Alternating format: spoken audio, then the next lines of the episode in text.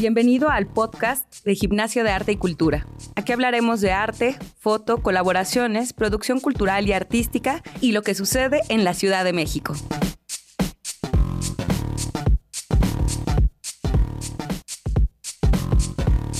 Hola queridos gimnastas, ¿cómo están? Pues ahora sí, aquí de lleno en el podcast de Gimnasio de Arte y Cultura ya teniendo nuestro primer capítulo y el día de hoy queríamos comenzar con el tema con el que originó todo este espacio, que es el Gimnasio de Arte y Cultura, que es la fotografía.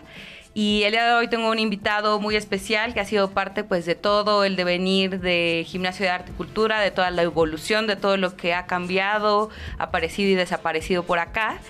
Y pues tenemos a Sergio Noé Rosas, que es artista visual y fotógrafo y un gran amigo de Gimnasio de Arte y Cultura. Sergio, bienvenido. Hola Milips, muchas gracias por la invitación. Yo contento de participar en todo lo que podamos crear aquí en este maravilloso lugar, ¿no? Llamado Gimnasio de Arte. Sí, ahora estamos ahí en este incursión así en audio y en podcast. Y como les decía, me interesaba mucho comenzar con este tema como la fotografía, como algo tan amplio, porque pues digamos que hemos vivido, ¿no? Toda esta evolución, cambio en todos los sentidos de cómo se hace, no se hace, se consume o no se consume la fotografía. Y bueno, me gustaría que nos contaras un poquito también esa experiencia tuya que viene también de también tener toda esta parte como de formación en artes visuales, ¿no? Que tú estudiaste en la ENAP, ¿no? Artes visuales y que ahí de repente surgió el querer ya relacionarte con la imagen y la fotografía mucho más directamente. Entonces, cuéntanos ahí cómo surgió como esa experiencia, tanto en el aspecto como de inquietud como estudiante, como después hacia dónde te llevó eso. Pues aproveché un programa de opciones técnicas que tiene la UNAM desde la preparatoria, estudié en Prepa 7 y, y, comencé a estudiar ahí la fotografía análoga. Entonces aprendí a hacer una correcta exposición, a revelar y tener este contacto con la magia de cuando la imagen aparece en tu papel, cuando lo pasas al revelador. Entonces fue algo impresionante para mí y de hecho mi primera fotografía no la tengo porque fue tan emocionante que salí corriendo con mi foto sin fijar a mostrársela a mi maestro y se desvaneció en dos segundos, ¿no? Entonces fue mi primera enseñanza de terminar los procesos. Pero fue lo análogo y también pasamos por la transición hacia lo digital. Ya después di este salto hacia la carrera en artes visuales en la ENAP y ya comencé justamente a estructurar como el pensamiento para darle salida a la imagen. Entonces, por un lado aprendí la técnica y por el otro a crear proyectos. Pero también hubo otro salto cuántico que fue la fotografía digital, ¿no? Que, que sí es bien es cierto que lo sigues controlando con el diafragma y la velocidad, pero ya los algoritmos están involucrados y no es la misma manera de hacer imagen.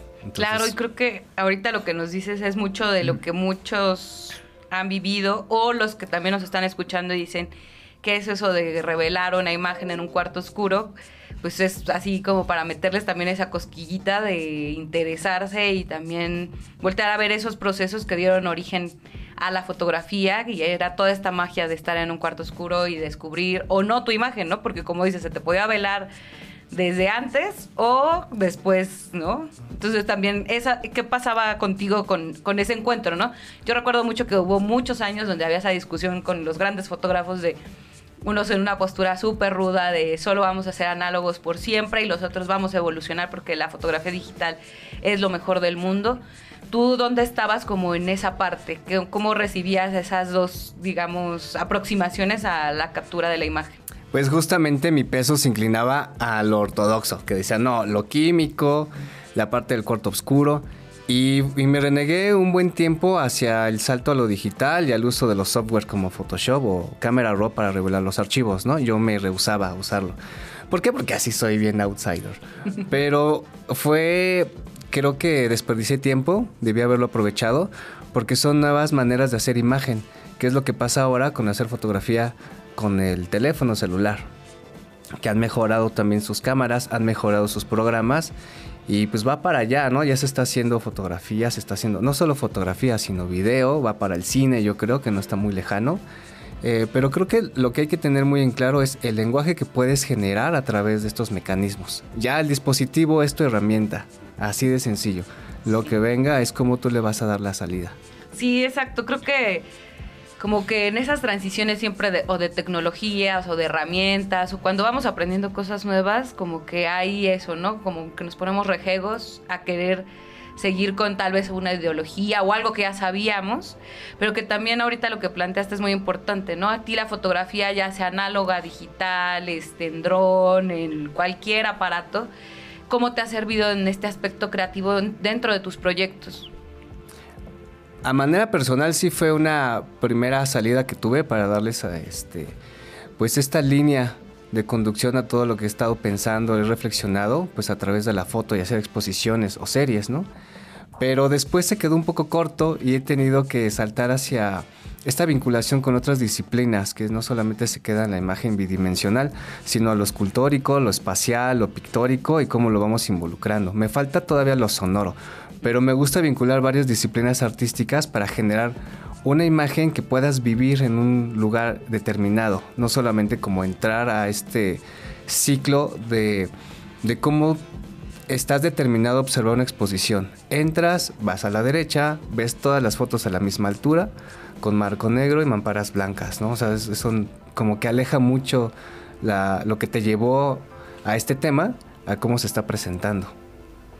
Claro, sí, creo que eh, ahí, por ejemplo, si nos puedes contar un poquito de algunos de tus proyectos, Search, estaría así súper bueno porque para que más o menos se imaginen, ¿no? O sea, yo recuerdo mucho ese que donde tú hacías esta instalación con una casa de campaña abajo de un puente, ¿no? Que, que fue parte también de hacer instalación, imagen, registro, pero también algo que era pues un proceso, ¿no? No solo eran las imágenes finales, sino todo el proceso que llevaste para tanto concretar la idea como después ir a hacerla.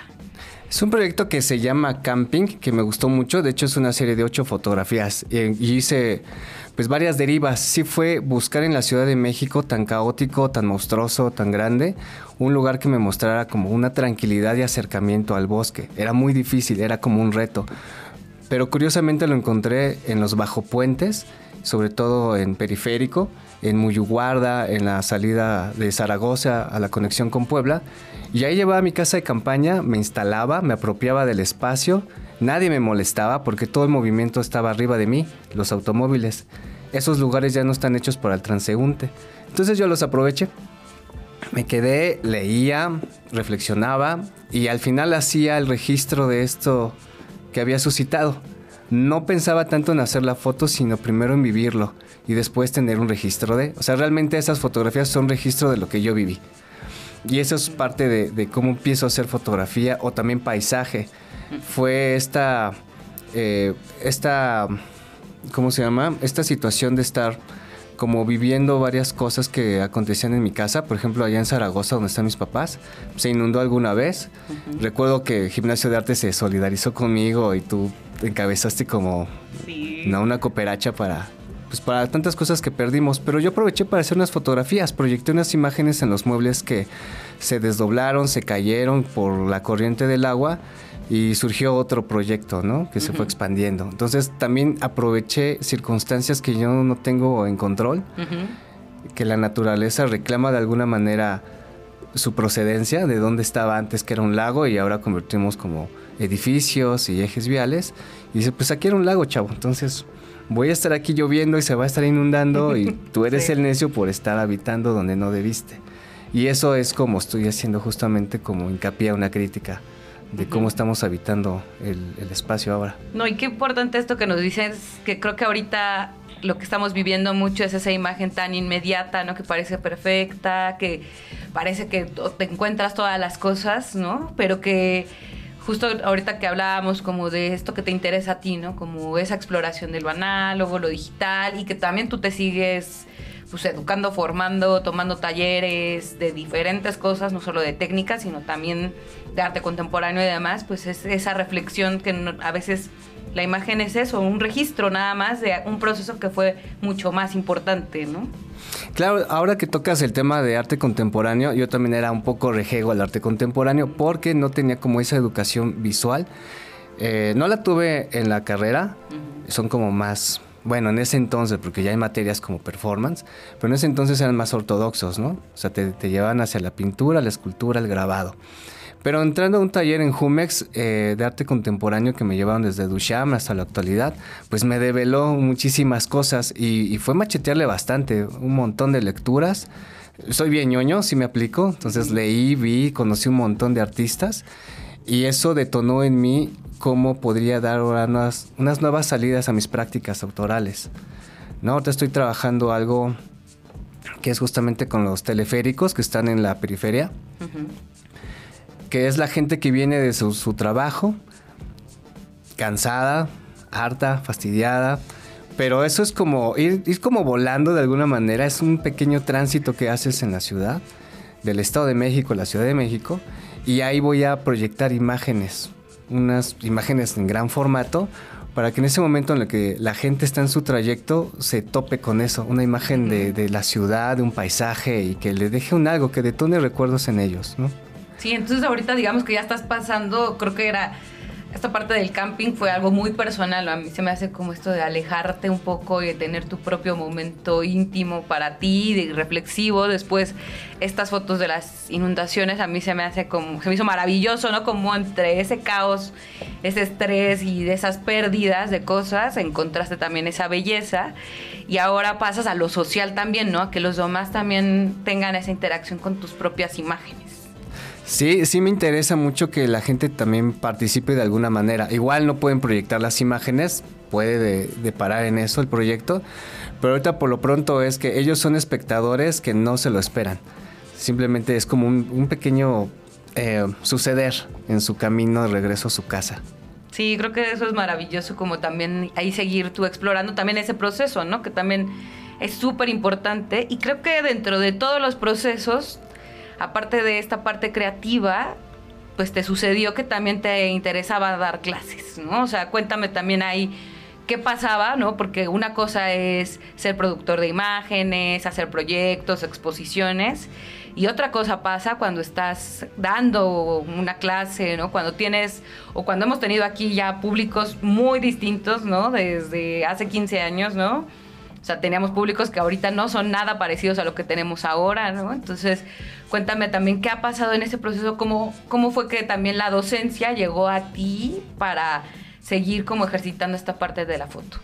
Pues he estado en tres ejes, entre eh, lo autoral, lo artístico, entre la docencia y también eh, pues el mercado fotográfico, ¿no? Que es lo que también deja.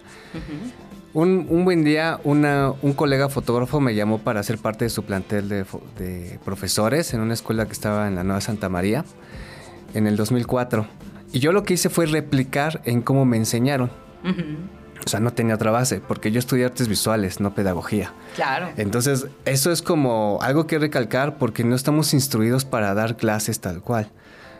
Eh, entonces yo me di cuenta como de algunos vacíos que había y traté de llenarlos, así igual con cursos, con metodología y, con una premisa que es cómo me hubiese gustado que a mí me, enseñaran fotografía, ¿no? Con todas esas faltas de atención o cosas que ya se dan por hecho. Y yo soy muy detallista, o sea, los llevo paso a paso hasta que comprendan. Sobre todo me gusta hacer que los alumnos comprendan las cosas, más que ejecuten mecánicamente. Eh, el acto fotográfico es comprender comprender por qué se dan. Esto que dices de comprender y no nada más ejecutar es tan importante, ¿no? Creo que lo hemos visto mucho durante todo este tiempo como aunque tengas un manual que te diga A, B y C, técnicamente cómo hacerlo, si no llega a la comprensión, pues justamente no lo vas a ejecutar nunca, ¿no? O vas a estar buscando el manual todo el tiempo para ver cómo se hace, o finalmente como lo hacen muchos, pues mejor luego lo reviso y me sigo ahí haciendo mis fotos como, como yo lo entiendo, ¿no? Sí, y una de las maneras de, hacerlos comprender es causar errores a propósito, ¿no? Yo sé que les va a salir mal la foto, pero tienen que comprender el por qué salió mal para que ellos traten de resolverlo. Y, también ahora me, apoyo bastante con simuladores que he encontrado en internet, simuladores de, desde una toma fotográfica hasta ratios de iluminación más avanzado. Entonces voy como a la par, o sea, explico hacemos, replicamos y ellos ya lo van entendiendo. Y los voy dejando poco a poco solos hasta que al final ya saben hacer una foto pues bien hecha, por, lo pronto en retrato y en producto, que es lo que me he dedicado un bloque, en alguno de los bloques en gimnasio de arte, pues está bastante bien. Sí, y, qué interesante que hayas elegido el error, Sergio, como para y entrarle a algo que estás aprendiendo, ¿no? Porque como bien dices, creo que esta parte de la pedagogía para los artistas que quieren dar talleres ha sido creo que uno de los temas que también hemos tratado aquí mucho, ¿no? Que es cómo, cómo se capacita a un artista para que dé clases o no. Por acá alguna vez cuando empezábamos los talleres con artistas muy reconocidos o jóvenes artistas que tenían obras maravillosas, pero que de repente pues daban talleres y era, no sé cómo, ¿no? No sé cómo estructurar la clase, yo solo quiero hablar de mi proyecto y creo que por un tiempo esos talleres funcionaban, ¿no? Cuando era muy vivencial que el otro te contara cómo llegó al proyecto y demás. Pero pues ahorita ya después de 15 años con toda esta experiencia, pues nos hemos dado cuenta que todas esas anécdotas de repente necesitan una estructura, ¿no? ¿Tú cómo ves esta parte de la educación fotográfica o artística actualmente así en la Ciudad de México, ni siquiera en México, en la Ciudad de México, si es buena, si es mala, si todavía nos hace falta justo a los artistas y a los fotógrafos tener esa vía más pedagógica o qué otras herramientas a ti te gustaría también que tuvieras pues más a la mano ¿no? Creo que esta pandemia nos dejó una gran lección, una lección que no esperábamos tan pronto. O sea, ya estábamos en esa transición todavía de las aplicaciones, pero nos apresuró esto. Fue de, no están listos, lo siento. Y así nos agarró a muchos y a muchas escuelas. Eh, entonces me hizo ver que necesitamos como estas, eh, mejorar en las herramientas digitales y no solamente para darlos aquí en, la clase, en presencial, sino extendernos también. O sea, que nos permita extendernos como a otros alumnos del interior de la República u otros países. O sea, estoy hablando, no sé, Argentina, Guatemala, Belice, de habla hispana ahorita por lo mientras. Y, creo que la educación todo es una base fundamental. O sea, sí se nos da mucho la fotografía, porque estamos educados por la televisión. Hemos generado un cuadro, una manera de ver nuestro entorno y realidad a través de un cuadro, la tele. Por eso sabemos componer. Y ya lo traemos innato, lo traemos desarrollado ya por niños, por ver caricaturas y series. Pues ahora es cómo comprendes esa imagen y a dónde la vas a llevar. Eso es lo interesante y es creo el papel fundamental como profesores que podemos encaminar a los alumnos. Hacerlos partícipes de, de cómo educarse realmente su ojo, su mente y también el saber decir todo lo que estoy pensando, cómo lo voy a pronunciar y cómo lo voy a escribir para que se vaya incorporando pues a estos formatos de concurso, de bienales, de, alguna beca que quieran competir, ¿no? Sí, yo totalmente de acuerdo contigo. También en esa evolución de cómo de repente los artistas solo parecían que tenían que crear y alguien escribía los proyectos y alguien les daba los premios y de repente pues se toparon con que pues no, ahora todos tienen que escribir, todos tienen que leer y seguirse, eh, digamos que educando o en formación, ¿no? Y ahorita que tenemos como tanta gente que está como influencer y demás, ¿tú qué opinas ahí como de toda esa banda que también está como entre entre que puedes saber o no si hay como una estructura o te avientas a tomar un, taller de TikTok de, eh, de, foto así de tres segundos. ¿Tú cómo estás viendo todo eso que se está moviendo por ahí? Pues hay que darle como chance a ver cómo se desdobla, porque mm, pueden tener como resultados atractivos, buenos, eh, y como lo mencionaste hace un momento, el concepto de la, inmediatez. Sea, también la gente quiere que sea tan rápido las cosas, quiere los resultados ya. Me han tocado algunos alumnos y les he hecho ver que no es nada fácil. Y tenemos que, que, aprender a tener pues como una ruta creativa con su tiempo, su calma, su comprensión. Entonces la gente se va a ir dando cuenta que no es suficiente ver como sea un TikToker o un YouTuber. Te puede dejar herramientas, ¿sí? Yo inclusive me sigo metiendo a conferencias en lo que hago algo, estoy escuchando y digo, ah, eso no lo sabía, y lo apunto o lo, o lo investigo, ¿no?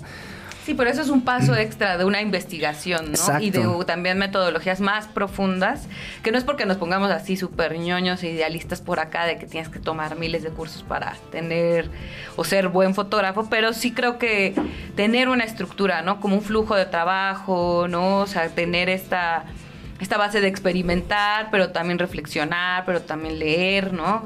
Lo que nos mencionabas ahorita y también expresarlo, porque creo que ahorita si los artistas tenían ese rollo de eh, me choca escribir de mis proyectos, pues ahora lo que va es, tienes que hablar de tus proyectos y en video, ¿no? Que es otro reto también ahí de cómo expresas tu proyecto hablándolo frente a una cámara cuando tú normalmente estás del otro lado.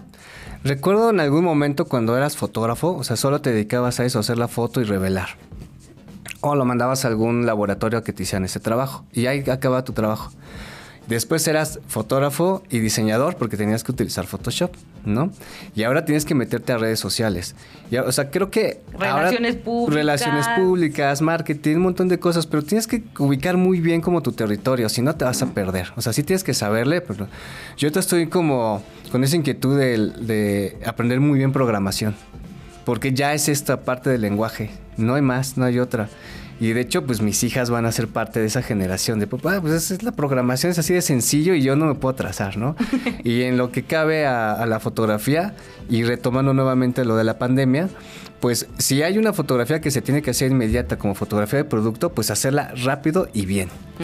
Y sabes cómo, ¿no? Sabes con las aplicaciones o tú creas tus propias aplicaciones para dar salida. Y creo que ahorita tocaste un tema súper bueno porque está esta parte, ¿no? Como de esta fotografía creativa o artística, la que está en galerías, bla, bla, bla, que creo que tiene procesos justo que se pueden extender hasta años, Pero ahorita hablando justo de la inmediatez y de todo lo que ahora le pidan a un fotógrafo que es casi de quiero para mañana pues las 30 fotos de mis 50 productos, tú, o sea, también como, o sea, tanto en herramientas, ¿no? Como en metodología, cómo lo estás viviendo, ¿no? Porque también tienes esa parte, creo que muchos de los fotógrafos que nos puedan estar escuchando o muchos de los que estén iniciando, pues luego tienen estas dos vías, ¿no? Una que se vuelve como un proceso muy largo en la parte artística y otra que es algo más inmediato, que es un cliente al que le tienes que pues digamos que cumplir con lo que te está solicitando, ¿no? Entonces es un poco tener ahí dos, dos cerebros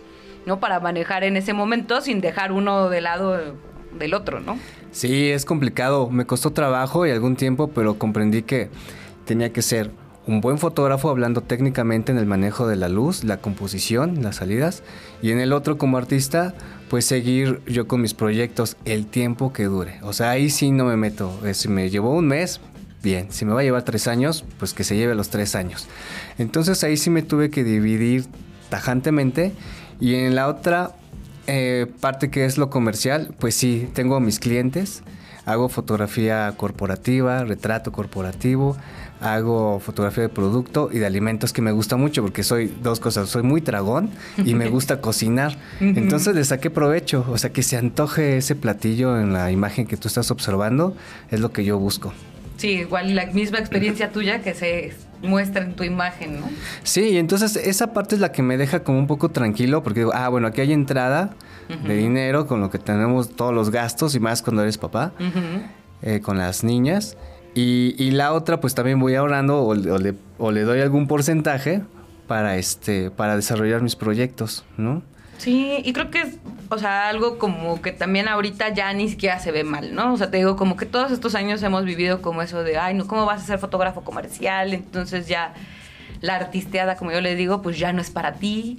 O tienes que ser súper artista y dejas la otra parte, ¿no? Pero creo que tenemos también muchos amigos muy cercanos y fotógrafos muy, muy buenos que siguen haciendo este, esta, este método y que a mí se me hace este rollo que teníamos antes del fotógrafo comercial y artista, era como antes el rock y la salsa, pues no podía ser rockero salsero ni salsero rockero y ahora ya por fin ya esas críticas, ¿no? Ya están como ya, ya no es algo tan elemental tener que decir, ay, soy fotógrafo solo comercial, ¿no? No, no veas lo que hago en el arte porque pues eso va a estar mal, sino que ya lo vemos como algo mucho más integral, ¿no? Sí, lo puedes llevar muy bien de la mano, no hay ningún problema. Al fin y al cabo estás haciendo foto, ¿no? O sea, eh, y, no demerito cualquier otra profesión, pero no es como estoy haciendo foto y también estoy en un Uber y, en Uber en el tráfico, ¿no? Digo, bien para todos los que estén ahí, mis respetos por toda la paciencia que se debe tener y conocer la ciudad, pero estás en foto y en foto. Una te deja y una parte económica y la otra un placer espiritual. Claro. O sea, estás en un equilibrio no hay ningún problema con ello. Sí, no, creo que ahorita más que nunca todo mundo necesitamos esto, ¿no? Tener ahí esas dos vías ahí de ingreso, ¿no? Y ese alimento, como dices, espiritual, reflexivo, y que algunas veces también en el ámbito comercial sí surge, ¿no? Esa, esa, esa reflexión de cómo mostrar una imagen o no, también en cuanto a retrato, en cuanto a todo esto también ha evolucionado como el ver qué se le propone también a un cliente, ¿no? Porque creo que esa parte es muy, muy creativa cuando alguien te solicita algo, ¿no? Y que te da el producto, pero pues te dice pues yo quiero ver las imágenes, o sea, tengo mi idea, tengo mi mood board, pero al final el que las concreta y las materializa eres tú, ¿no? Entonces ahí sigue habiendo algo creativo muy, muy fuerte.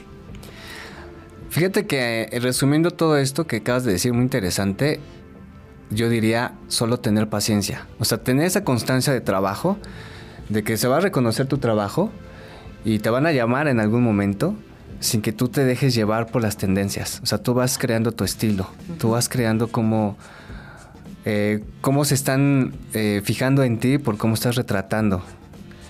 Y, va a ser, porque hay muchísima oferta en Ciudad de México. Demasiados fotógrafos que hay, muchísimos. Y todos están como copiando a sí mismos. Entonces, no, o sea, tú, tú ve con lo tuyo, con lo que te has formado, sigue como cultivándote. con tus propias referencias, ¿no? Creo que ahorita lo que dices es algo así elemental para también, creo que todos los que estamos aquí en Gimnasio de Arte y Cultura y los que hemos pasado por aquí, es siempre llevarlos a esa guía de ve por tu propio camino, ¿no? Ya ahorita hay una estructura eh, muy grande de cómo debes de tomar una foto de alimentos, de videos, o sea, como los, digamos, lo que está ahí en las redes, ¿no? Que parece que solo la foto de producto de repente se vuelve todo blanco, ¿no? Cuando son estas modas de iluminación, ¿no? Que parece que eso es lo único. Pero lo que dices creo que es muy importante, ¿no? O sea, sí puede estar algo que el cliente pide, que te puede pedir, quiero esta foto así como todo el mundo la está haciendo. Y tu propia propuesta que va, aunque estés trabajando comercialmente, la puedes plasmar. Sí, claro, y llegan. Llegan sin ningún problema.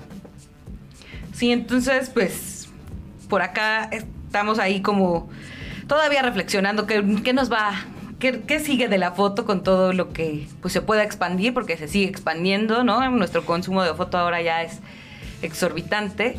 Y pues, no sé, Sergio, me encantaría que pues cerraras con alguna reflexión tuya de todo este proceso, tanto como artista, como instructor, como fotógrafo, como creador. O sea, ¿qué, ¿qué, es lo que ahorita Sergio está viviendo en este momento en cuanto a ese proceso de todo esto que, que tienes de herramientas? Pues algo que nos conecta a nivel mundial fue el encierro que sufrimos a nivel mundial, porque en cualquier país que tú te pares vas a poder hablar de lo mismo, ¿no? No fue como el temblor del 85 que otras generaciones no vivieron, ¿no? Aquí todos nos van a unir. Entonces, esto va, de una partida a tener las salidas, eh, las plataformas económicas, artísticas y culturales que nosotros podemos generar para dar a conocer nuestro trabajo o cómo vamos nosotros a concretar nuestras obras, ¿no? Fotografías, ya lo dijiste bien, de producto o autorales. Entonces creo que estamos en un muy buen momento para un nuevo punto de partida, para desdoblarlo exponencialmente. Eh, creo que esto yo lo esperaba en el 2000, no pasó. no, no, el fin del mundo llegó después. Sí, llegó despuesito, pero estoy como muy entusiasmado con todos estos cambios. No le tengan miedo a los cambios, en verdad. Cultívense, métanse hasta, hasta el fondo de cómo le pueden sacar provecho si es que va de acuerdo a lo que tú estás buscando. Acuérdate, no te dejes llevar por una tendencia nada más. Ay, Eso, esa última frase a mí es la que más me encanta y creo que es parte de, de siempre estar eh, conectándonos con lo que queremos y hacia dónde queremos ir, ¿no? Oye, Sergio, pues para despedirnos, eh, pues nos gustaría también que nos dijeras dónde te pueden encontrar. Creo que ahorita estás en Facebook. Sí, solo estoy en Facebook, cerré todas mis, mis redes, pero próximamente ya se van a, abrir Instagram y mi página nuevamente la voy a, a, sacar al aire para que puedan ver mi obra y puedan ver también mis, mis fotografías de, comerciales. Sí, pues mientras tanto también pueden entrar a la página de gimnasiodearte.com, ahí en la sección de instructores está un poquito del material de lo que hace Search en sus proyectos artísticos para que lo puedan ahí revisar. Pues agradecerte mucho, Sergio, que pues estés inaugurando este, estos capítulos ya con todos estos temas. Y pues también agradecerle a Switch Podcaster porque es parte de toda la producción de nuestro podcast de Gimnasio de Arte y Cultura. Y pues por el día de hoy terminamos, los esperamos pronto. Si nos quieren escribir sobre próximos temas que quieran que estemos hablando aquí o próximos invitados, con gusto ahí en Instagram y en Facebook podemos recibir sus comentarios. Muchas gracias y que estén muy bien.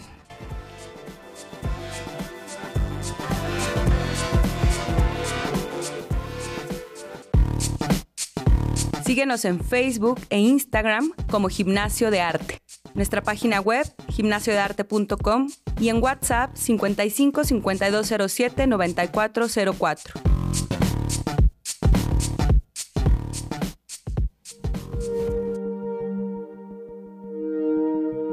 Switch Podcaster Producciones.